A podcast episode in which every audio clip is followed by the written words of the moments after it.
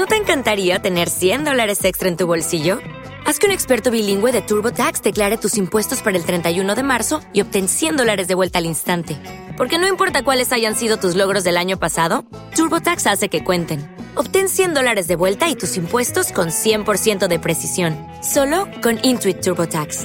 Debes declarar para el 31 de marzo. Crédito solo aplicable al costo de la presentación federal con TurboTax Full Service. Oferta sujeta a cambios o cancelación en cualquier momento.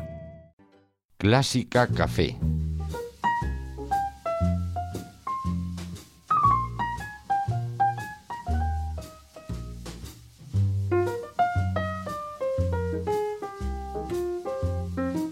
Y hoy Clásica Café lo hemos cambiado por un laboratorio. Lo que pasa que es un laboratorio que en, en vez de probetas hay ordenadores, en vez de tubos de ensayo hay teclados MIDI y pues está lleno de cables, está lleno de mesa de mezclas, de micrófonos, porque estamos en un laboratorio de música, donde alumnos del Conservatorio Superior de Música de Castilla-La Mancha vienen aquí a crear sus composiciones y a investigar con la creación musical. Hoy me he venido aquí con tres alumnos de este centro. Uno es Francisco eh, Collado. Francisco, buenas tardes. Buenas. Otro es Gonzalo Lacruz. Gonzalo, buenas tardes. Buenas tardes. Y otro es Gerardo Jiménez. Gerardo, buenas tardes. Buenas. Y todos ellos son, en primer lugar, alumnos de este Conservatorio Superior de Música de Castilla-La Mancha. Y además, eh, el- la próxima semana tienen un proyecto del que ya hablamos hace unos meses, que se llama Human Changes, en este caso la tercera edición, en la que tienen la oportunidad de mostrar sus trabajos precisamente en este laboratorio. Música contemporánea creada eh, por alumnos de un conservatorio, además en un evento que nos van a contar ahora, porque lo crean todos ellos, lo organizan todos ellos, y en el que vamos a escuchar eh, alumnos de todos los cursos. Por ejemplo, voy a empezar con el que está en primero, que es Gonzalo, Buenas. eh, porque van a, va a haber obras de todo tipo. Vamos a utilizar electrónica, vamos a utilizar instrumentos acústicos. Y en tu caso, por ejemplo, hay una obra de electrónica fija. Cuéntame qué Sí. es esto. Bien, pues en esta edición los alumnos de primero hemos hecho... eh, nos hemos centrado en la acusmática, que consiste en coger sonidos predeterminados y ya grabados y modificarlos de, haciendo, bueno, pues todo tipo. Desde estirarlos, comprimirlos, darles la vuelta, cambiarles la altura. Entonces, esa manipulación nos, nos ha llevado a crear una obra en la que, bueno, cada uno tiene una temática diferente y, mm, bueno, un tratamiento diferente del sonido. Y, bueno, lo único que coinciden en todas es que se va a difundir por ocho altavoces, le haremos una difusión en vivo ahí en el concierto. Y, bueno, la verdad es que mm, a mí me ha gustado bastante la experiencia esta y os recomiendo a todos venir porque es una cosa que, aunque pueda parecer un poco marciano, pero está muy bien. Gonzalo, eh, claro, tú, eh, bueno, tu obra se llama Omisiones Sí, eh, y explicas un poco que estamos rodeados de, de sonidos que muchas veces incluso no nos damos cuenta. eso es. Cuéntame algún sonido curioso que hayas utilizado, porque supongo que todos son reales, o son algunos. Sí, todos sí, son reales. todos son reales, ¿Algún sonido curioso que hayas utilizado? Pues desde el ruido de las tripas hasta el ruido que hace una bombilla que no te das cuenta, el interruptor y bastantes más. Que hay veces que sí que los puedes reconocer, pero en, en otras ocasiones están muy manipulados y no sabes realmente de dónde viene. Pero también es la intención. ¿Demuestra esto, Gonzalo, que la música vanguardia, eh, gua- vanguardista, la música contemporánea, también viene de la naturaleza y de los sonidos que tenemos Sí, alrededor? totalmente. Ya lo decía John Cage que al salir a la Quinta Avenida ya hay música. Bueno, tenemos también eh, a un alumno de segundo, que es Francisco Collado. Lo separo por cursos porque de alguna manera cada uno tiene un proyecto entre manos, ¿no? Y en tu caso, Francisco, eh, en vez de ser la electrónica fija, es electrónica viva. Cuéntame qué es esto. Eso es.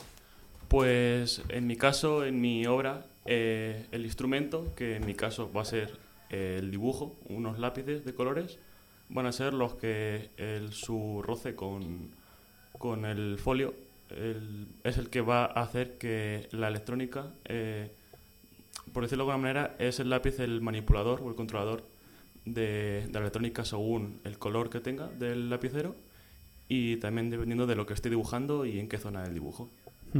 Es decir, tú vas a salir ahí con un lápiz es. y vas a ponerte a dibujar y esos, esos dibujos, con la ayuda de unas configuraciones previas que tú ya has hecho y con un pedal también que vas a utilizar para ello, van a ir tomando sonido. Eso es. Son sonidos que he creado yo desde, desde cero. Son sonidos creados eh, que se, se pueden eh, crear a través del conocimiento del sonido y puedo variar todo tipo de frecuencias, no, todo lo que...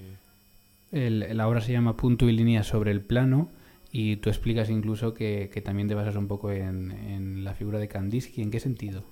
Eso es. Eh, Kandinsky tiene un tratado o libro que se llama Punto y línea sobre el plano, igual que el título de la obra, en el que él eh, trabaja, eh, hace un análisis sobre la percepción de los dibujos sobre la persona que, que los está observando. Y gracias a que él suele hacer todo este tipo de descripciones mediante descripciones sonoras. Él dice que el color amarillo es brillante, el, el color azul es grave y pesado. Y gracias a esas descripciones me ha ayudado a, a escoger qué sonidos puedo crear. Y también tenemos un alumno de tercer curso de composición, que es Gerardo Jiménez, en la cual eh, su obra, eh, Whispering Voices, eh, ya va a haber instrumentos acústicos, instrumentos musicales, tal y como los conocemos, ¿no? que va a ser un cuarteto de saxofones, pero también va a llevar electrónica fija. Gerardo, cuéntanos eh, de qué va esta obra. El- bueno, eh, el proyecto de tercero, un poco así más nuevo, ha sido, aparte de incluir electrónica, también hay espacialización. Efectivamente, es fija, es decir, son eventos que se van sucediendo. Uno de los intérpretes, Dativo en concreto, llevará un pedal que le va dando y van, pues, va lanzando ¿no? los, los- las cues que se llaman. Pero lo interesante es que están especializados los saxos también. Es decir, dos están delante del público y otro, o sea, el soprano y el, el soprano y el alto y, y el tenor y el barítono están detrás eh, del público. Entonces, la idea de la obra es como que los saxos, normalmente cuando hay electrónica, eh, pues se difunde a- alrededor, ¿no? Es la electrónica la que está en octofonía o lo que sea, o cuadrofonía. Cuadrafonía. Aquí es que la electrónica está en el escenario, muy al fondo, en estéreo, y los saxos son los que hacen una especie de eh, resonancias o contrapuntos a lo que hace la electrónica. Y decían que la música estaba muerta, ¿eh?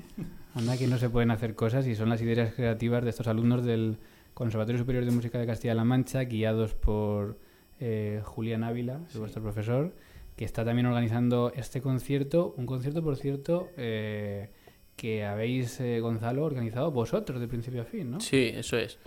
Hemos, vamos, todo el tema del contacto con el teatro, la publicidad, el tema de los carteles, todo está, las redes sociales también lo llevamos todos nosotros y así sabemos cómo se cuece organizar un concierto que lleva bastante faena, aunque no lo parezca, pero esta semana y la semana anterior pues ha habido muchas quedadas para organizar y, y vamos, es lo que hay.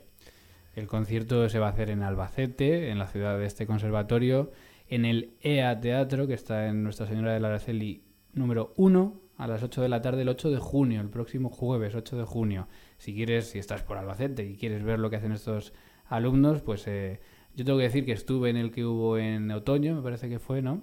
Y me sorprendió también porque es una puesta en escena distinta. No es el que va a escuchar un concierto sentado en una butaca como estamos acostumbrados, sino que eh, es casi escuchar un concierto de rock, pero de música contemporánea. Es un poco esa idea. No sé si os, os gusta la comparación, a lo mejor no.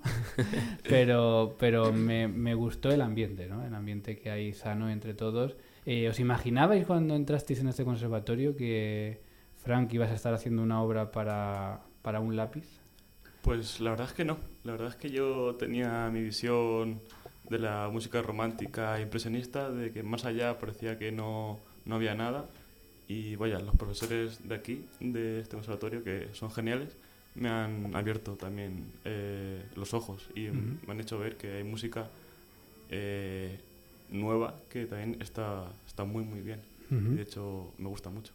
Eh, Gerardo, ¿qué, más? Eh, porque claro, siempre pensamos en la historia que hemos llegado al límite de las cosas, ¿no? Y parece que en la composición digamos, ya, ¿qué, va- qué más vamos a hacer? ¿no? Si ya hemos cogido objetos, ya hemos cogido sonidos.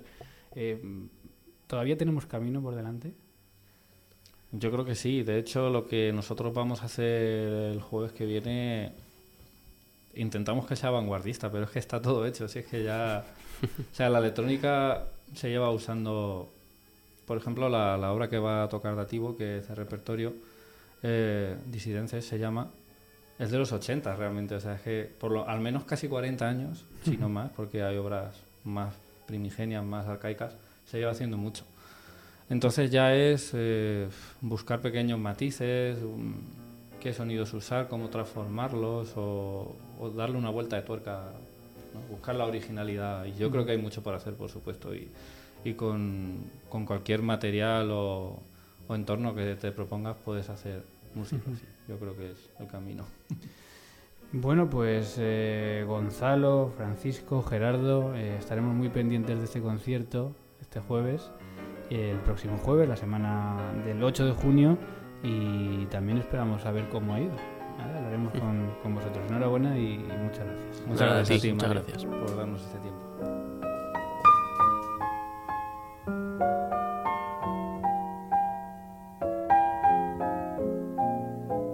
Clásica FM Podcast.